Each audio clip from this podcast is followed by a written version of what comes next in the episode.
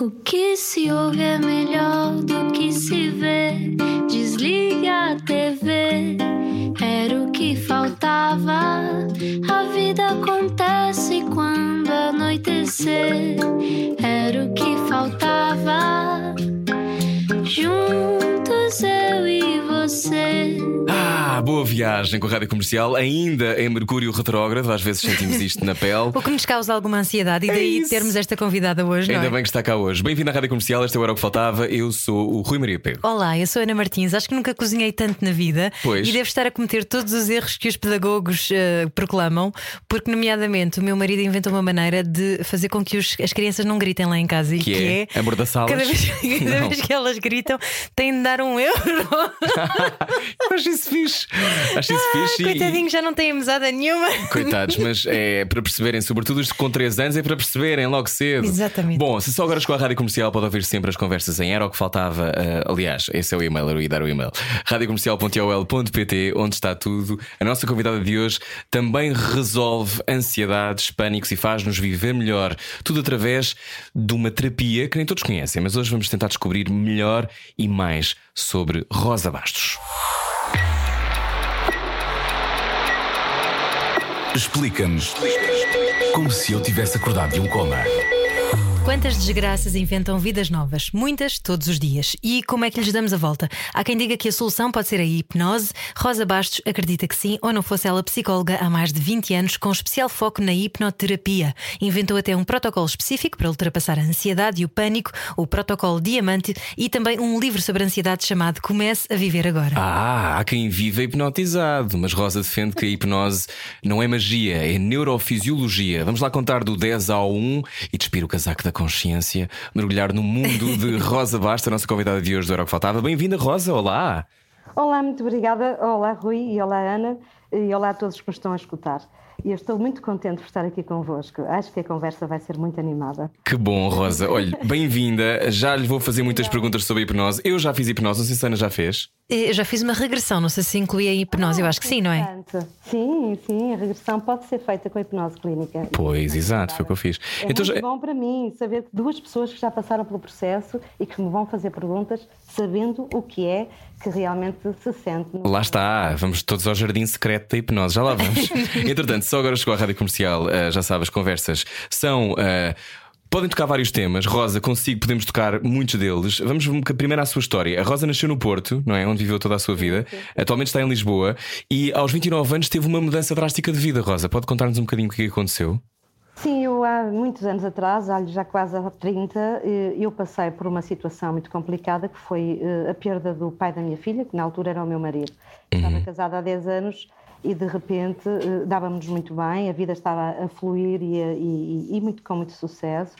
Estávamos bem. E de repente ele teve um acidente de viação e pronto, e, e morreu. Eu não estava, como nunca ninguém está, preparada. para Cedíssimo, não é? Uma dor muito dura, muito cedo, não é? Muito cedo, além de eu ser muito nova, eh, também acho que nunca, nunca estamos preparados para perdermos alguém que nós gostamos. E, esse, e essa dificuldade de fazer o luto fez com que eu também, como qualquer pessoa, pudesse entrar num, num, estado muito mau, não diria propriamente uma depressão profunda, mas também com, algum, com depressão. E isso fez com que eu procurasse todas as ajudas possíveis. Dediquei-me muito ao trabalho para ver se passava por cima daquele luto, mas não. Eh, Foi quando, passado 10 anos, eu estava com um luto patológico, não queria aceitar a morte da pessoa querida. E isso fez com que eu andasse mal com uma miúda pequena, tinha uma miúda com 6 anos, ia fazer 7, e portanto foi um descalabro na minha vida. A minha vida ruiu e eu senti-me completamente perdida.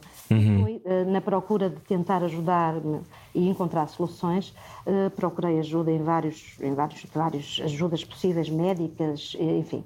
E o que eh, me ajudou foi quando fiz uma consulta de hipnoterapia. Na altura, há muitos anos atrás, há quase há 30, não era conhecida a hipnose e, portanto, era até muito tabu, não se falava muito sobre isso. Eu até me lembro quando falei em casa que fiz uma sessão de hipnoterapia, os meus pais ficaram a olhar para mim como, vê lá no que é que tu vais mexer. A Rosa já era psicóloga à época.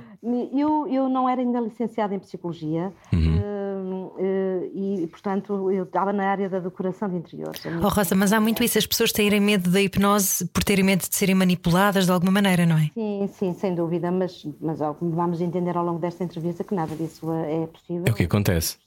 Então, essa sua primeira experiência, uh, o que é que sentiu na altura? O que é que achou? Olha, na altura, quando eu fiz esse, tra esse trabalho interior, eu percebi que realmente uh, aquilo mais importante, até do que ser a hipnose, fosse qual fosse o tratamento, aquele foi adequadíssimo, porque me permitiu aceder às minhas memórias e libertar-me da tensão que eu estava e procurar mais serenidade no meu ser.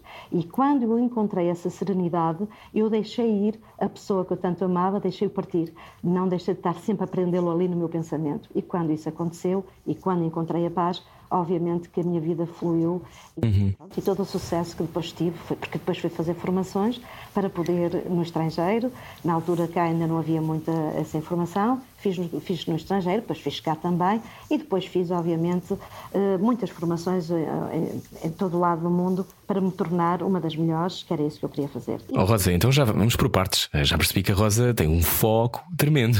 A, minha pergunta tem a ver com, com esta questão do luto, que é: são muitas as pessoas que estão a ouvir hoje e muitas as pessoas que ouviram esta conversa que têm alguns lutos não feitos, não é? Não têm coisas resolvidas, sejam de relações, não têm às vezes a ter a ver forçosamente com a morte de alguém, mas um divórcio, um não é? divórcio. Uma, um grande, um grande, uma grande dificuldade no local de trabalho, uma carreira que se perdeu, uh, neste caso, por exemplo, o colapso de uma vida, não é? Com a pandemia tem acontecido tanta, tanta gente. Um, é possível então, uh, no fundo, para ultrapassar o luto, o que é que é necessário? É este momento em que olhamos para as coisas e dizemos que, que estamos disponíveis para as libertar, é que às vezes não sabemos como libertar. Pois é, Rui, e, falou muito bem. E de facto, eh, hoje em dia estamos a, toda a vida passamos por lutos, porque os lutos não são só pela morte de alguém. No meu caso foi. Uhum. Nós temos outros lutos, nomeadamente agora, muita gente está com problemas de perder empregos, pela situação que estamos a viver, pela crise mundial e também no nosso país. E também por entes queridos que vão partindo uhum. com a doença. Divórcios que estão a acontecer, e disse também muito bem, porque as pessoas não estão habituadas a esta mudança e há muita dificuldade à mudança. Os seres humanos têm muita dificuldade em se adaptar a novas rotinas e a novas formas de viver. E esta, esta dificuldade de poder aceitar o que estamos a ter, não aceitar para nos, nos resignarmos, mas aceitar para podermos dar a volta, eh, faz com que estejam em crise e muitas ansiedades. E não fazem os lutos.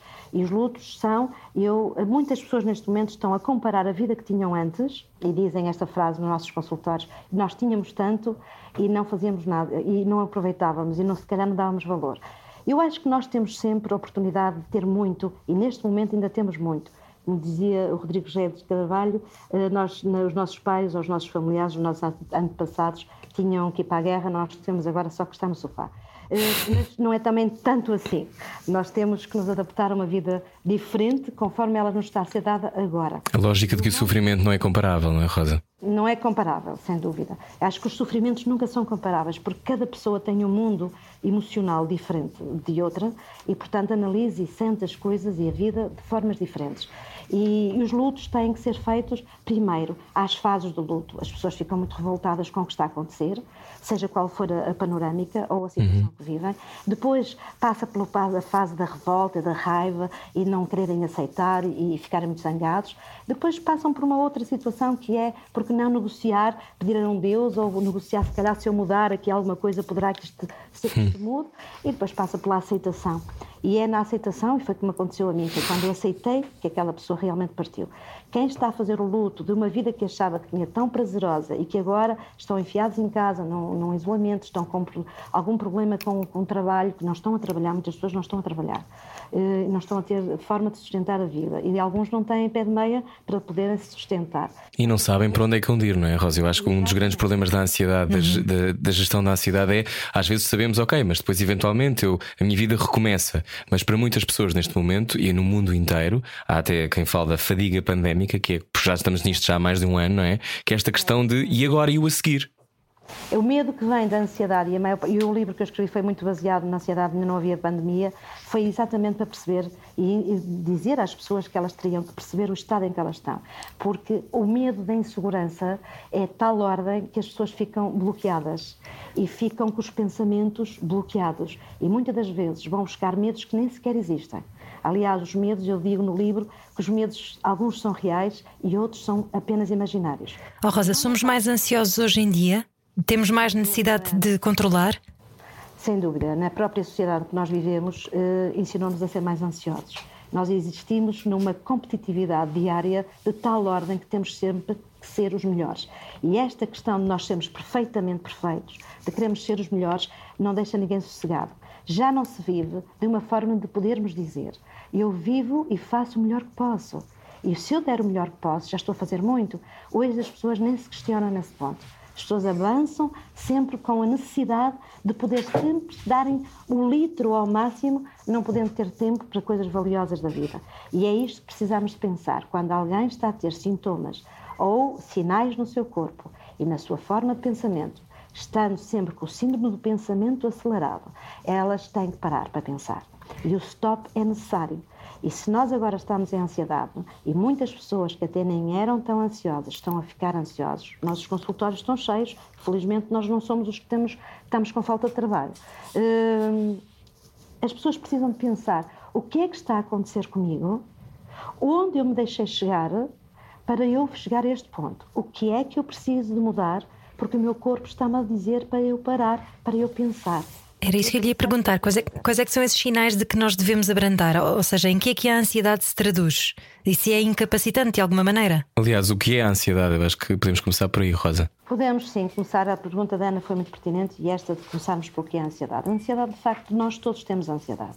Não há ninguém que não tenha ansiedade. E ela até é bastante funcional quando estamos perante situações de perigo ou situações que nos, que nos levam a ficarmos um pouco preocupados. Agora, e, e será, portanto, importante que nós nos possamos preparar para as situações. E se tivermos que correr ou fugir de uma situação perigosa, termos ali o nosso corpo a funcionar com toda a adrenalina para fugirmos e corrermos. Agora, o que é preocupante é quando as pessoas optam por esse estado sem se darem conta, porque a maior parte das vezes esta correria da vida leva as pessoas a serem todas muito apressadas. E quando são muito apressadas, o organismo também fica apressado e o pensamento fica apressado. Então, quando estamos nesse corre, corre, corre, corre, não paramos para pensar exatamente o que nos está a fazer mal. E a ansiedade deixa de ser funcional quando ela passa a ser constante no nosso corpo e o nosso corpo e o nosso cérebro, nossa mente, fica num processo de alerta, sempre à espera do que é que pode acontecer. Aliás, uma das características dos ansiosos é uh, desconfiar e estar sempre a pensar, será que. E usam muito a expressão do se, e se eu vou para ali e me acontece e eu não estou preparado, e se eu faço isto e me corre mal, e se, e se, e se. E quando nós estamos com a palavra se, nós estamos sempre a antecipar um passo à frente e o nosso cérebro não descansa porque estamos sempre em constante alerta. Isso é uma adição ao controlo, Rosa Bastos, é, nossa convidada. É. Basto, eu sou Basto. As pessoas tendem a chamar-me Basto. Ah, eu tenho aqui Basto, desculpe, já dissemos duas vezes ou três. Basto, basto desculpe, desculpe. Não tem importância.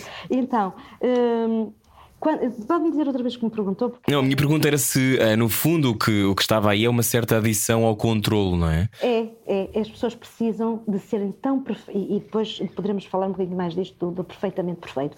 Queremos ser tão deuses e tão perfeitos para que nada falhe, que depois acontece isto. Queremos controlar tudo, absolutamente tudo. Mas é impossível controlarmos tudo nós não conseguimos controlar, até porque nem tudo depende de nós, depende de facto de, outras, de outros comportamentos de outras pessoas e de outras realidades que às vezes são inesperadas e nós não conseguimos controlar de forma alguma. Portanto, não podemos controlar tudo. Podemos sim fazermos o que podemos dentro do que sabemos e o melhor que podemos fazer e deixarmos de ser tão perfeitos ou queremos ser tão perfeitos, porque essa perfeição nem sequer existe. Nós não podemos ser perfeitos. Rosa, perguntava-lhe então quais são os sinais de que devemos abrandar. Pronto, sinais e sintomas, que são coisas bastante diferentes. Os sinais são aquilo que nós observamos e que podemos ver até nos outros, e nós observamos em nós, e sintomas é o que nós realmente sentimos. Uh, uh, se começarmos pelos sinais, é quando nós começamos a sentir que efetivamente uh, alguma coisa que já fazemos e que não era comum fazermos.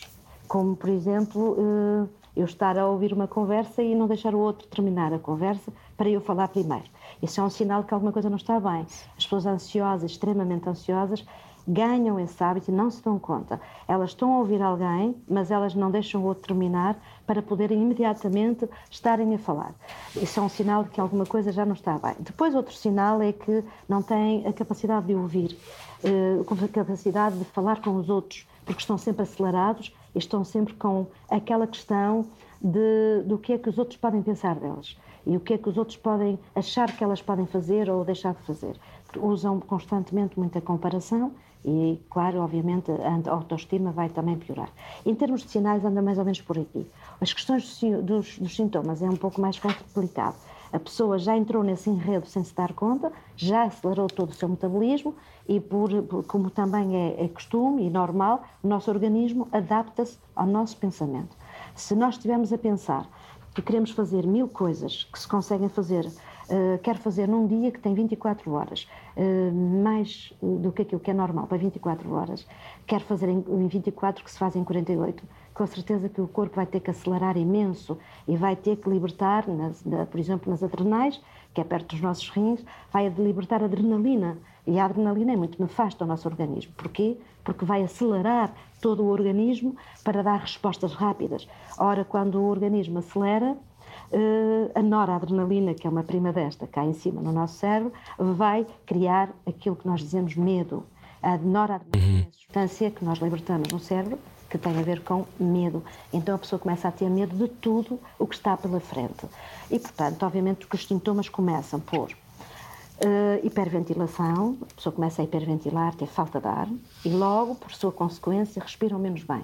Os ansiosos tendem a respirar até o peito, não deixam que o ar que nós respiramos, que é gratuito, possa ser usufruído pelo nosso corpo, com uma respiração de vez em quando, mais profunda, deixando que as tensões sejam aliviadas.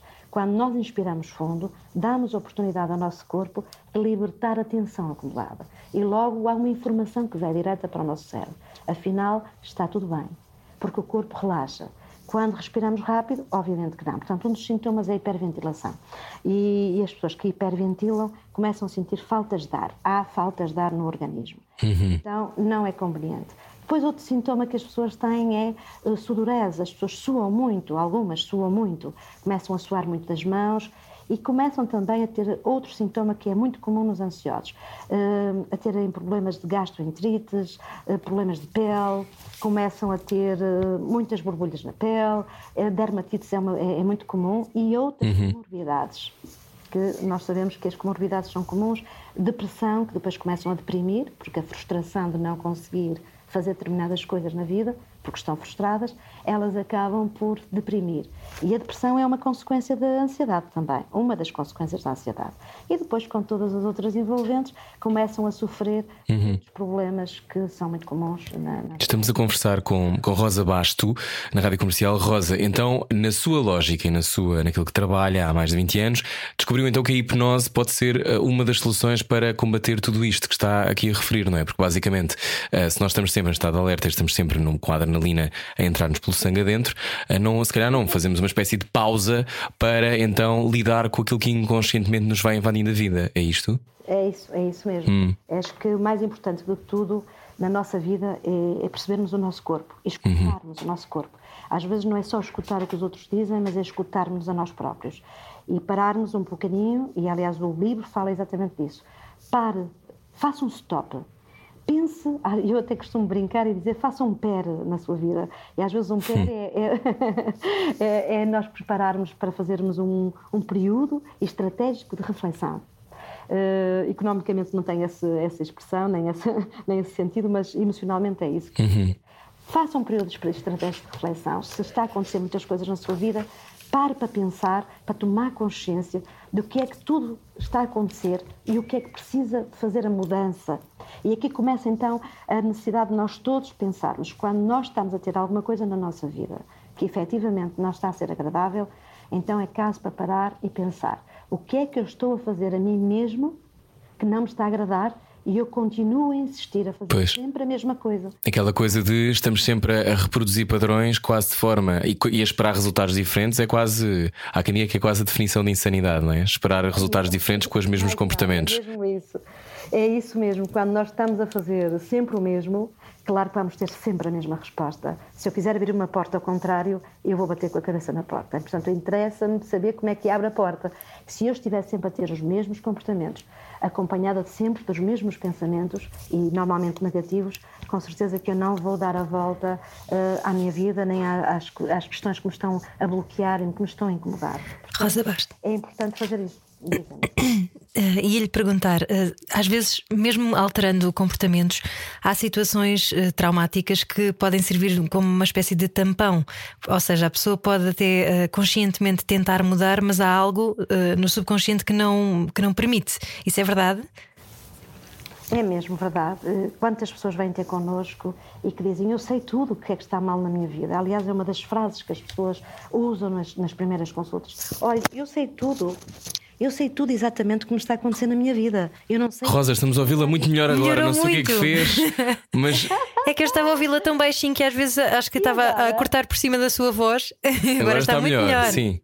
Que maravilha, está a ver? Como eu já sei a fazer isto muito bem. Pronto, estava a dizer, sim, o inconsciente. Eh, as pessoas chegam às consultas a dizer que já sabem tudo, não é? Eh, que sabem tudo sobre a vida delas e o que é que está mal. Alguns não sabem, mas muitos sabem. Olha, eu sei que, que, que me divorciei, que não lidei bem com isso, eu sei que estive a lidar com pessoas tóxicas e que não soube saber para elas pararem, eu soube fazer isso, eu sei tudo isso. Só que eu não sei como é que dei de dar a volta, como é que eu paro com isto. E, e aquilo que nós dizemos muitas vezes, e eu digo sempre aos meus pacientes, é muito simples. Perceba em que é que se está a contrariar. O que é que gostaria de, de fazer para se afirmar, para, para gostar principalmente de si e não deixar que os outros controlem a sua vida.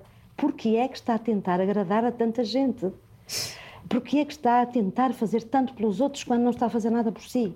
É importante que nós tenhamos esta consciência. Eu, para dar o meu melhor, eu tenho que dar, dar o meu melhor aos outros, eu tenho que dar o meu melhor a mim. Eu tenho, acima de tudo, ou preciso, necessito, de me amar incondicionalmente, de me respeitar e saber valorizar as minhas habilidades e as minhas capacidades. E se nós não pressionarmos demasiado, o nosso ser, com certeza que tudo vai ser muito melhor. E quando as pessoas não conseguem fazer isso e esta análise, uh, e depois não sabem como é que onde fazer, é sem dúvida a terapia é fundamental, porque a terapia não é só para quem está doente, é, é fundamental para ajudar as pessoas a trabalhar os seus, as suas capacidades, as suas habilidades e os seus potenciais. Uhum. A terapia ajuda a dar essa alavancagem. Então a seguir vamos descobrir então o que é que é a hipnose, porque imagino que já esteja habituadas, deve ter assim uma espécie de top 10 coisas que dizem sempre sobre, sobre a hipnose. A seguir vamos então descodificar este termo, que não é de agora, obviamente, a hipnose, não, não. Mas, mas vamos tentar perceber como é que é, com Rosa Basto. Venha daí a conversa continua depois disto. Sensibilidade e bom senso. Só que não. Era o que faltava. Na rádio comercial. Juntos eu e você.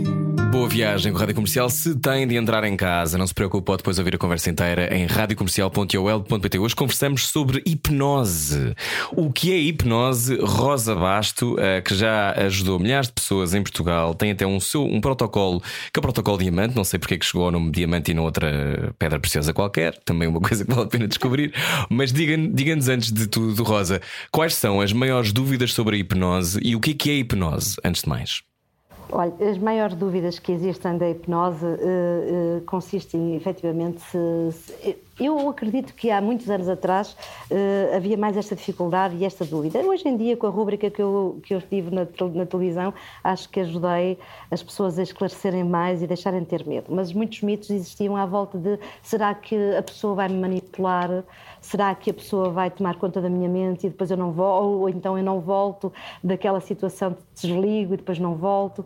Será que eu posso uh, ficar do outro lado e não voltar? E, e, e medos de dizerem algumas verdades que não queriam dizer. E de acordarem a cacarejarem. ah, havia essa lógica, não é? Vamos todos acabar como galinhas. Sabe porquê? Porque sempre se falou de hipnose muito do palco. Uhum. Esta ideia da hipnose do palco, que não é de todo, nem nunca foi a minha intenção, não tenho habilidade nenhuma para o palco, uh, pelo menos nessa, nessa vertente. E, e, portanto, acho que a hipnose médica clínica, ela veio uh, com o tempo, já há muitos anos que existe hipnose clínica, aliás, se tínhamos aqui uma conversa que não seria de uma hora, seria de muito mais tempo. Mas terei muito, muito gosto se quiserem um dia falarmos mais profundamente. Mas hoje, só para terem uma ideia, a hipnose existe já desde sempre. Aliás, nós seres humanos entramos em hipnose todos os dias, ao longo do dia. Então, o que é hipnose, Rosa? Para quem só agora ligou a rádio. A hipnose, a hipnose é um estado ampliado de consciência, ou seja, um estado focalizado de atenção. E todos nós passamos por isso ao longo do dia, como estava a dizer. E nós, terapeutas, eh, ajudamos a pessoa que já sabe fazer isso a entrar nesse estado. Eu vou-lhe dar alguns exemplos que é sempre melhor com exemplos. Imagine, quando vai a conduzir, eh, se o seu carro for automático, ainda terá menos preocupações, porque o carro já faz praticamente tudo, só tem que carregar no acelerador. Mas nós temos que estar atentos aos sinais, temos que estar aos, aos sinais de trânsito, temos que estar atentos às passadeiras, a muitas coisas. Só que nós já estamos habituados, temos um piloto automático e entramos numa espécie de transe, entrando em pensamentos de devaneio e o carro vai direitinho, vai ter onde a gente quer. É ou não é? É, quando vezes, temos as melhores ideias. E às vezes nem sequer nos apercebemos que chegámos à rádio e oh, passaram 40 minutos, não é? Imagina que algum dia até teria que ir para esse lugar onde é a rádio, esse, uhum. lugar onde é a morada, mas que nem ia para a rádio, mas o seu carro vai parar na rádio. Sabe? Ah, isso acontecia muito a dada altura. Estava em hipnose. Estava em hipnose, foi isto que aconteceu. Pronto, agora já sei. Não era ressaca, era hipnose. É hipnose.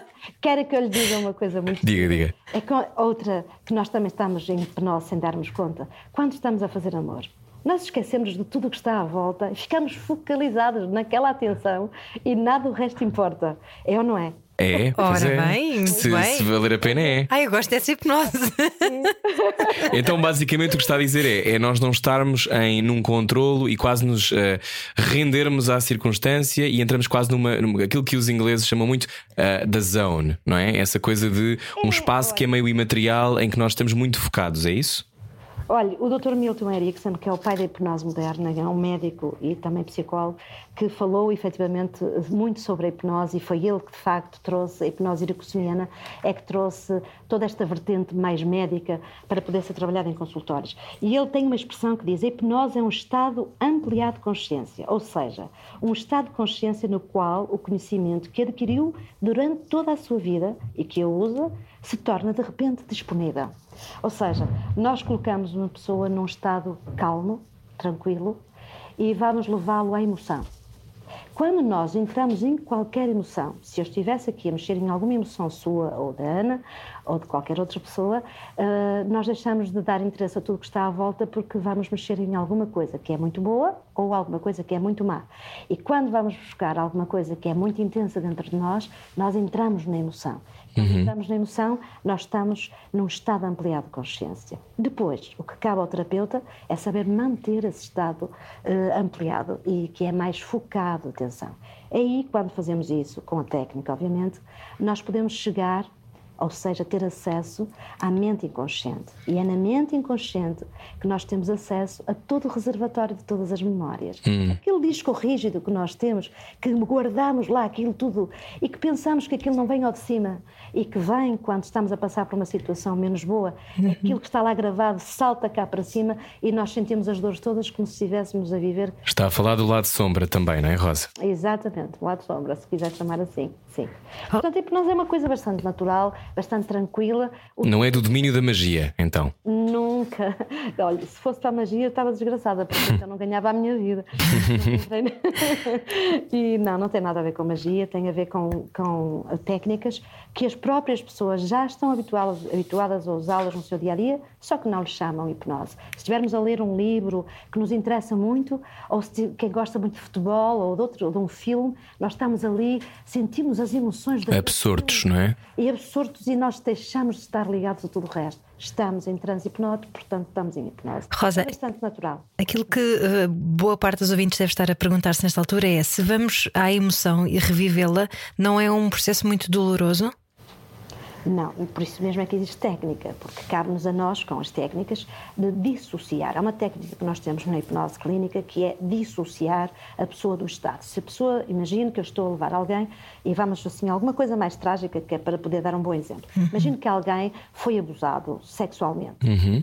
Ou uh, outra coisa também complicada, um trauma e a pessoa está, vai ao momento, e essas pessoas têm tendência, quando as levamos à emoção, como ela está mais mal resolvida, de ir buscar aquela situação que foi muito dolorosa. Com certeza que seria pouco apropriado eu deixar a pessoa ali presa naquela, naquela emoção e, e não a saber tirar daquilo. Não, eu digo à pessoa: saia desse momento e veja como se fosse um filme, sem se envolver naquela dor e analise com. Imagino que foi, eh, teve esse problema aos 10 anos de idade e que viu e sentiu com 10 anos de idade. Agora, com 30 ou com 40 ou com 20, tem outra experiência, tem outras capacidades e pode olhar para aquilo com outros olhos. Veja como naquele tempo era pequenino. Veja como naquele tempo não tinha recursos para saber lidar com isso. Veja o que aconteceu e o que é que aquela criança precisava naquele momento. E o adulto vai levar recursos até lá. Claro que nós temos técnica para isso acontecer e é tão, tão reconstrói tanto a história, tão alivia, alivia tanto que a pessoa sente que houve alguém naquele momento que pôde ajudar, mesmo que seja uma parte adulta. Neste caso fomos nós, não é? Que fomos ajudarmos do passado. Sim. E então as técnicas não deixam ninguém sofrer. Imagino que alguém teve um nascimento complicado e que tem neste momento claustrofobia. Já tive pacientes com claustrofobia que na regressão de idade, ou seja, levar a pessoa uhum. a viver os momentos eh, mais complicados e às vezes também bons, nós levamos a pessoa até ao momento. Imagine que alguém, por qualquer momento, por qualquer situação, está ali uh, com claustrofobia e foi no nascimento. É incrível como nós temos memórias do nascimento. E, muita, e numa, numa sessão sem ter hipnose clínica não podia acontecer isto. Nós levamos a pessoa lá, ela vai à emoção e diz: Eu estou aqui, está-me a afligir, está-me a afligir, está-me a custar imenso, ah, não consigo respirar. E nós perguntamos: O que é que está a acontecer? Olhe para lá, veja de cima, veja o que é que está a acontecer, como se fosse um filme, novamente. Eu estou com algo preso no meu pescoço e nós dizemos, uh, vamos cortar esse cordão e cortamos. Claro que a mente, quando está em transe hipnótico, ela é muito mais linear. Ela sente e, e, responde como se estivesse a acontecer, na verdade, porque é tudo através da imaginação.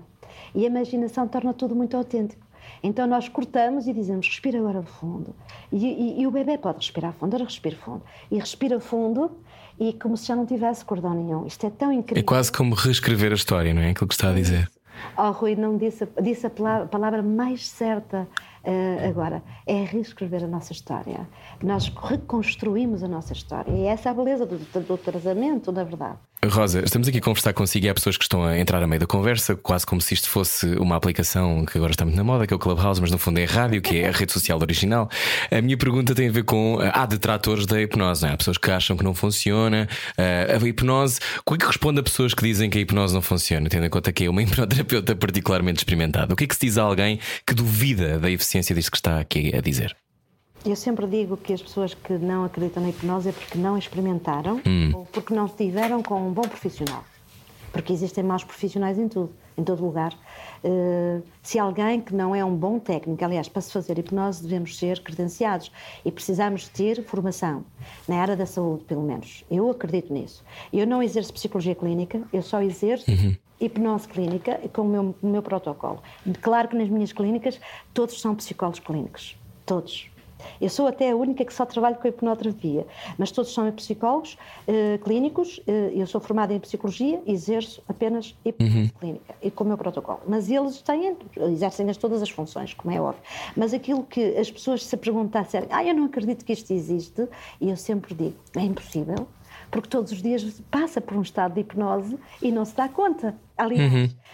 quando estamos com problemas, estamos hipnotizados num problema porque nós nos auto-hipnotizamos. E há uma coisa que acontece também, Rosa, que é quando as pessoas passam por períodos particularmente traumáticos da sua vida, nós temos tendência a dissociarmos-nos do que vivemos. É por isso que muitas pessoas não têm memórias de fases da sua vida. Uh, apagam quase, não é? Mas no fundo não apagam, as coisas estão lá, mas não temos contacto com elas, é isto? É isso mesmo, estão no disco rígido, como disse há um bocadinho, uhum. uma analogia. Nós, nós sabemos que temos uh, nosso hardware, se assim podemos dizer, nesta analogia, e guardamos lá tudo muito guardado, e às vezes pomos assim umas almofadas muito fofinhas à volta para fazer de conta que o problema não existiu. Mas sabe que se a ferida foi muito dolorosa, ela está a sangrar lá dentro, e, e quando vem alguma situação parecida ou idêntica, o nosso cérebro, muito inteligente que é, vai associar e vai generalizar o estímulo e imediatamente traz todos os sintomas e todos os medos como se fosse naquela vez que passou há 20 anos ou há 10 ou há 5 ou o que quer que tenha sido. Daí temos reações às vezes tão, tão intensas. a problemas que se calhar não suscitam o mesmo tipo de reação, não é? O mesmo tipo de comportamento. É, Sem dúvida, imagina alguém que tem. Estou-me a lembrar de um caso muito característico eh, de alguém que me procurou que tinha medo de falar em público.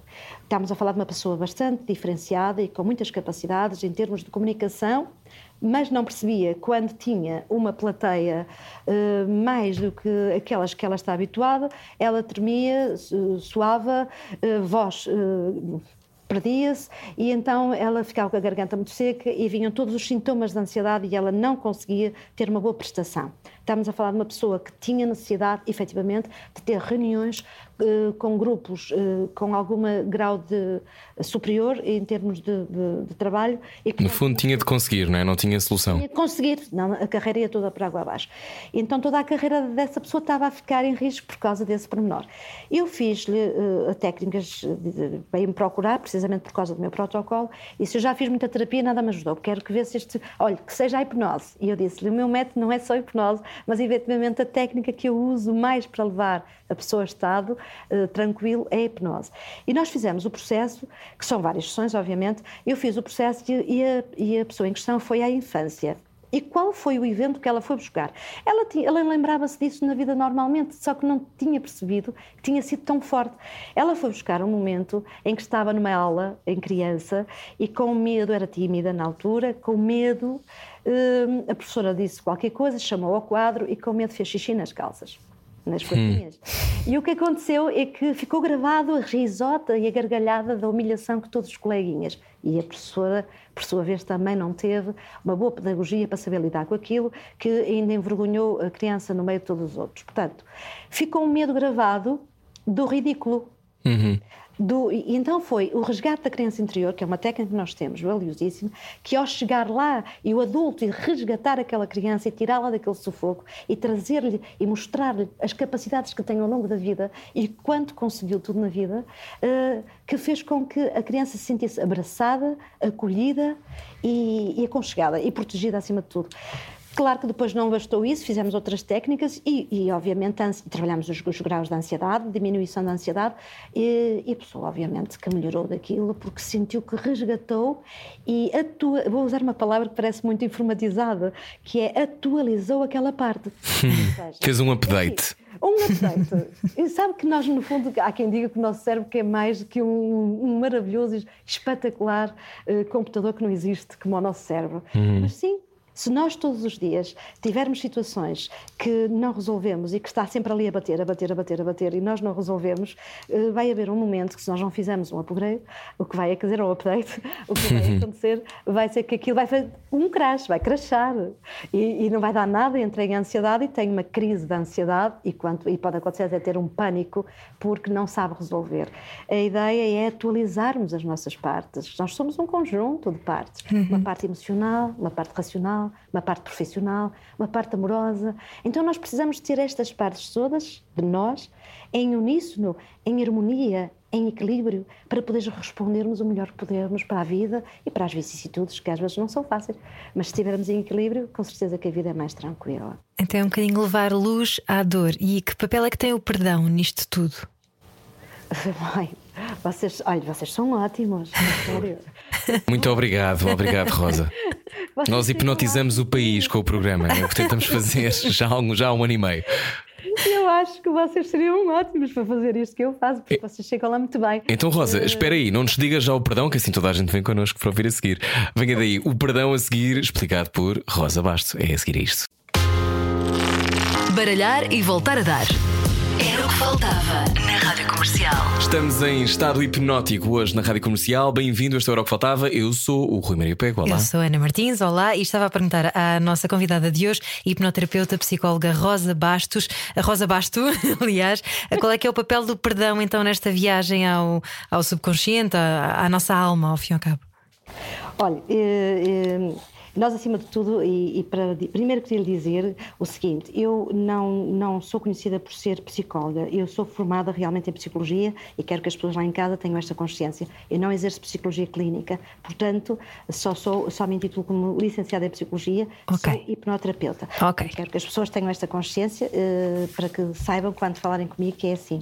Depois, eu achei muito interessante a vossa abordagem e, e, e questões, questões que me têm colocado e acho que, queria antes de falar do perdão e de falarmos tudo isto que estamos a falar hoje, queria vos dizer também que quando disse uma frase que eu também gostei muito, Ana, que é levar brilho à, à ferida. E antes de fazer qualquer perdão, nós precisamos de estarmos eh, sãos, estarmos bem, estarmos em equilíbrio, porque depois não conseguimos perdoar nada se nos estivermos com raiva, com revolta. Então é muito importante quando, nesta questão de levar brilho à, à ferida, eu costumo dizer e usar, eu uso muitas metáforas no, no, quando falo com as pessoas e acho que ajuda a compreender.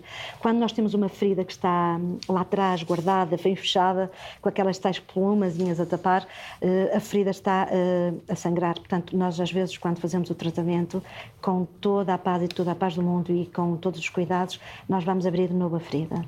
Porque não se consegue eh, fazer de conta que não existiram as coisas. Precisamos de percebê-las. Então vamos limpar a ferida, vamos curar a ferida e depois fica quanto mais uma cicatriz. Mas as cicatrizes significam que as, vi- que as, que as coisas já curaram, que já estão tratadas. Apenas ficou uma, uma marcazinha da experiência que passamos, mas sem dor. E por isso eh, depois passamos para o perdão, porque só conseguimos seguir em frente quando perdoamos. E o perdão eh, é mais importante até às vezes para nós que para o outro. Às vezes há pessoas que não merecem perdoar. Ah, teve uma pessoa, uma pessoa que me consultou que me disse eh, tive um homem, houve um homem que viu que me tratou mal, eh, que matou a minha filha ou matou o meu filho. E, e como é que eu posso perdoar uma coisa dessas?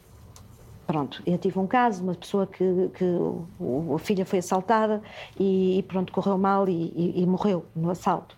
E, a- e a mãe dizia-me no luto: como é que eu posso perdoar uma coisa dessas? Não me venha falar de perdão. É obviamente que eu não lhe podia falar de perdão, até me arrepiei agora porque me lembrei do caso. Eh, não se pode falar de perdão sem tratar a ferida primeiro. Portanto, eu tratei a ferida e, a dor de uma mãe, da perda de um filho, de uns pais, e, e depois então passamos para o perdão e disse-lhe: aquela pessoa provavelmente não merece perdão, ou se calhar eh, até merece, porque se calhar não. É uma pessoa que ainda não cresceu, que não evoluiu e está num nível muito diferente do seu. E, e- e a pessoa em questão, eu disse-lhe, não é igual a essa pessoa, porque está no mundo a vibrar uma energia muito, muito má, porque ainda precisa de andar a saltar pessoas. Mas acredito que quando perdoar, vai a ter uma paz muito grande dentro de si. Porque nós, sabe, Rui e Ana, nós precisamos muito ter paz para seguirmos em frente. Nós não podemos andar com, com muito ressabiamento, com muito, muita raiva Isso congela-nos, não é? congela-nos, deixa-nos ser diferentes. Às vezes até nos tornamos outras pessoas que não gostamos. Uhum. Às vezes dizemos, eu nem me, ouço muitas vezes esta expressão, eu nem me reconheço. Eu acho que já nem sou eu, porque não está a ser alimentada pela sua essência, pela energia da sua essência. Está a ser alimentada por algo que lhe fez muito mal e não está a agir, está a reagir à vida.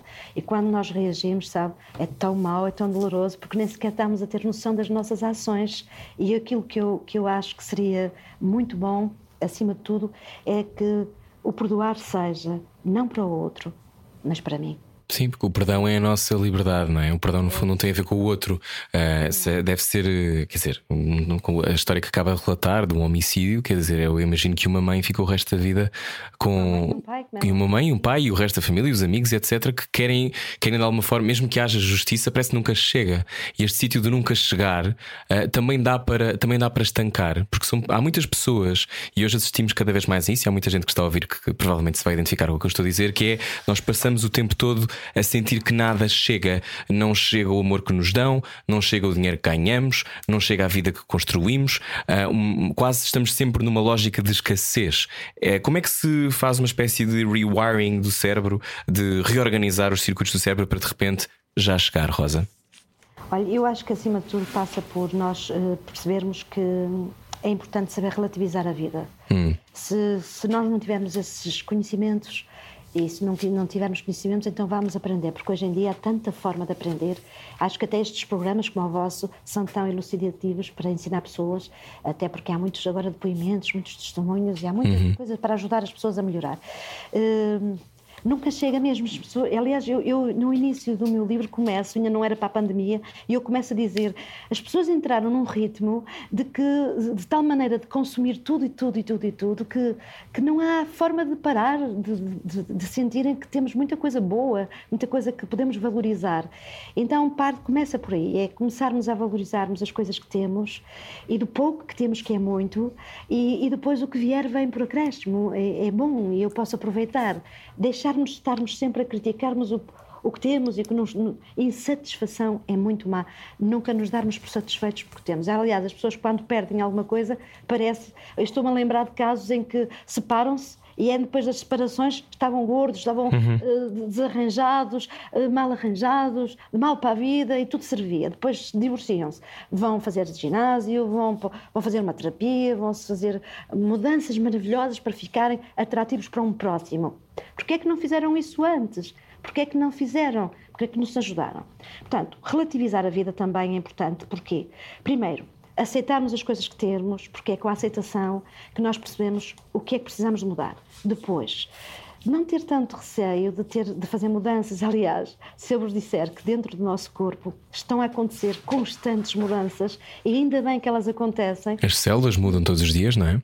Exatamente. Todas as células estão em constante mudança para podermos ter vida e para podermos ultrapassar, às vezes, algumas coisas nefastas que entram no, no organismo. Nomeadamente, agora o que alguns estão, têm Covid e eu tenho muitos testemunhos que tiveram como uma pequena constipação e passou.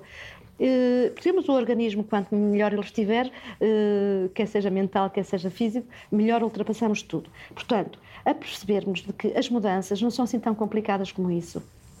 Às vezes precisamos de algo muito complicado, às vezes o caos, para podermos fazer a mudança. E para fazermos esta mudança aqui no nosso cérebro, esta alteração, para podermos nos sentirmos preparados para a vida, é começarmos primeiro a olhar para dentro. Isto é um pleonasmo, mas é verdade. Olhar para dentro. Termos consciência de saber respirar verdadeiramente bem, olharmos para as nossas necessidades, aquilo que nós precisamos e depois então podemos fazer mais alguma coisa. Eh, se olharmos só para fora, isto não vai dar nada. Depois, eh, obviamente, saber eh, relativizar aquilo que nos dizem, não, não, aquilo que o Rui disse, e também muito bem. Às vezes achamos, ah, aquelas pessoas disse-me isso, e aquilo, fazer aquilo, falou-me assim, falou-me assado, e, e a autoestima vai crescer, e quando a autoestima cresce, nós ficamos mal, e portanto nada vai funcionar. Então, sim, relativizar relativize, coloque-se lá no lugar do outro. Às vezes as pessoas dizem-nos coisas que nem sequer têm a ver connosco. Raramente tem a ver connosco, não é? Uhum. Pois não, tem nada a ver connosco. Quantas vezes as pessoas projetam em nós aquilo que elas estão mal e elas vão, a primeira pessoa que lhes aparece na frente, elas vão lançar aquela raiva toda que está dentro delas uhum. e libertam o lixo delas em nós. Se nós não estivermos bem, se a nossa casa interior não estiver bem, agarra naquele lixo e vai fazer a confusão. E lá vai mexer outra vez naquele hardware que está lá, aquele lixo todo já daquele trauma passado, e vai fazer confusão e vai pensar que aquilo tinha tudo a ver com a pessoa. E não tinha nada a ver. Aquela pessoa está mal. Eu costumo dizer, quando alguém me diz alguma coisa que não me agrada, coitada daquela pessoa aquela pessoa está tão mal, está-me a dizer aquilo para mim, mas aquilo não era para mim, era para ela própria. E costumo usar uma expressão que acho piada que o vosso programa tem exatamente este nome. Era o que faltava. Lá está. Falou... muitas vezes isso, digo aos meus pacientes: olha, uso uma expressão que lhe vai dar muito jeito. Quando vier aquela vozinha chata dentro de si que diz: Ah, pois isto se calhar está mal, sou eu que não sei lidar, sou eu que assim, sou eu que assado diga esta frase. Era o que me faltava. Rosa, falou em olharmos para dentro, mas às vezes também o que vem de fora ajuda. Por exemplo, a alimentação também pode ajudar a reduzir a ansiedade. Eu, por exemplo, reduzi o café, já, já só bebo um café por dia, que é maravilhoso, e, e noto que o meu coração fica muito mais feliz. Não é? Sem dúvida, sem dúvida. Oh, Ana, eh, essa pergunta e eu ia lá chegar com certeza, porque eu, eu sou daquelas pessoas que acredito que nós somos o que comemos. Uhum. Uh, se eu comer muita porcaria, o meu corpo vai ter que fazer muito esforço para lidar com tanta porcaria. Se eu comer muita comida gorda e com muitos alimentos processados, com certeza que o meu organismo, o meu fígado, uh, o meu sangue vai ter que estar mais grosso. Uh, vamos ter ali uma, uma panóplia de coisas que não são nada agradáveis e o corpo fica em esforço. Quando o corpo fica em esforço, não tem melhor vascularização e o oxigênio cérebro também não lá chega tão bem. E por isso a pessoa não tem uma uma nitidez e uma clareza de pensamento, porque ela anda hum, mais incomodada, porque quem anda a comer mal vai ter alguma coisa ou outra que também lhe vai fazer mal ao corpo e vai ter dores e vai ter incómodos. É por isso que uma boa alimentação é fundamental. Uh, se uma pessoa é ansiosa, com certeza que não vai tomar muitos cafés tem que tomar consciência do que é que o corpo lhe pede. Então vai estar atento aos tais sinais que falamos no início. O meu corpo está-me a dar sinais que não se está bem quando eu tomo muitos cafés. Por que insistir? Então vou mudar isso. Se eu como comidas que me estão a cair mal, porque não preciso, porque não vou eu comer agora algo que me possa permitir ser um ser mais sustentável é esta sustentabilidade que tanto se fala, não é? Uhum. O meu corpo passa primeiro pelo meu corpo, ser sustentável, comer bem, alimentar-me bem. E, agora temos tantas informações para podermos chegar lá, vídeos que podemos ver no YouTube para uhum. fazer uma alimentação diferente, não é? Rosa. Um, estamos a acabar a nossa conversa. Eu não lhe fiz esta pergunta, mas eu e a Ana ambos já fizemos hipnose, não é? Nós já fizemos, eu já fiz regressão várias vezes, três ou quatro vezes, e uh, eu sei o que é que se sente quando uma pessoa é hipnotizada, não é? Eu sei que estou consciente, estou lá, não, não passei para um outro lado qualquer, uh, não, não, de repente não fiquei a dormir para sempre. Estou aqui neste momento, portanto acho que não estou a dormir para sempre. Um, mas há, há, estas, estas lógicas também de quando se abre estas portas de, daquilo que é o nosso inconsciente, também visitamos outras eras. É possível. Isto para si é um. É, um, é, é verdade? Ou, ou, estamos a falar de uma emanação nossa que é um sonho, no fundo, para tentar resolver alguma coisa que é deste tempo? Estás a falar de vidas passadas. Vidas passadas, sim. Eu gostei tanto dessa pergunta porque o nosso ser é um ser inacabado, sabe? Hum. Sou eu, como pessoa que estudou uh, saúde, para dizer que o meu paciente está errado se ele for buscar uma memória que efetivamente não tem nada a ver com o tempo que estamos. E eu já atendi muitas pessoas, como deve imaginar, e algumas delas viajaram no tempo, que eu não lhe chamo de vidas passadas, chamo não lhe chamo terapia de vidas passadas, chamo-lhe hipnoanálise. Ou seja, é uma livre associação de ideias uhum. Eh, que, que, através do transe hipnótico, a pessoa pode ir buscar. Se a pessoa me disser que está a viver uma situação qualquer que tem a ver com o padrão que ela está a apresentar neste momento, se aquilo for significativo para ajudar aquela pessoa a fazer o seu insight, para ela fazer uma compreensão da dor que ela tem tido, por que não utilizar isso?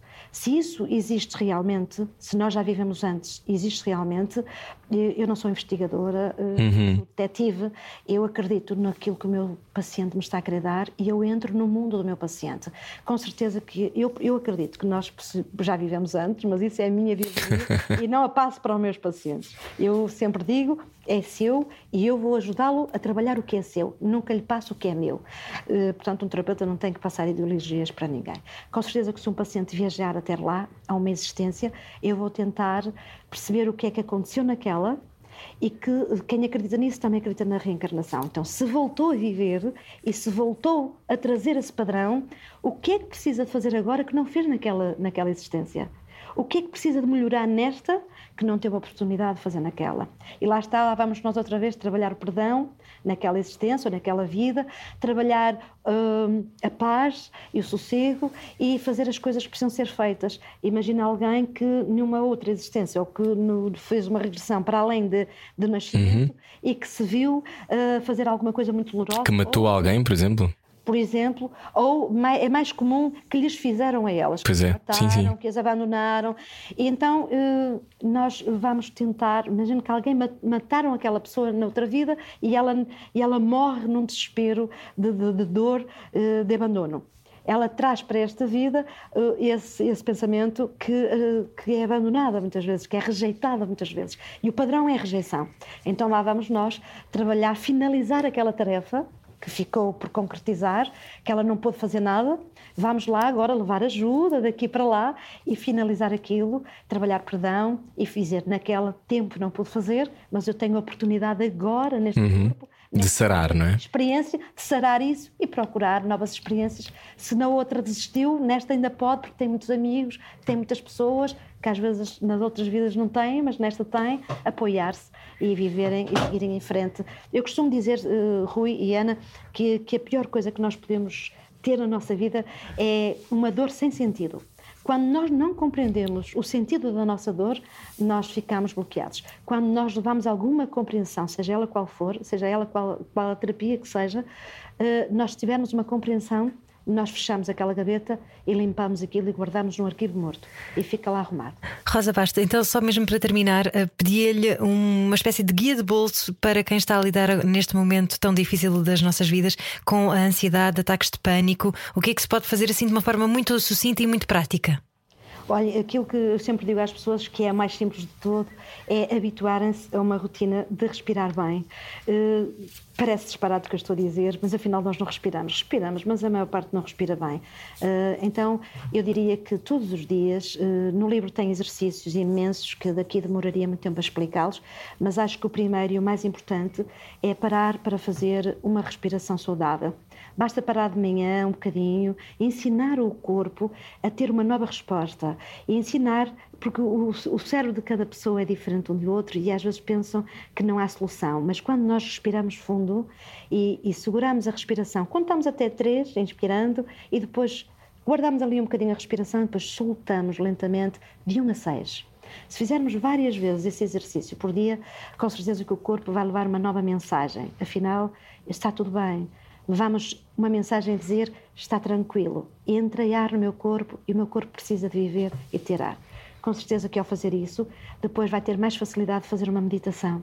Começar a fazer algumas meditações, há, há, há muitas meditações hoje em dia na, em várias plataformas e nas redes sociais e até na, nas, nas, nas, no YouTube e noutros canais.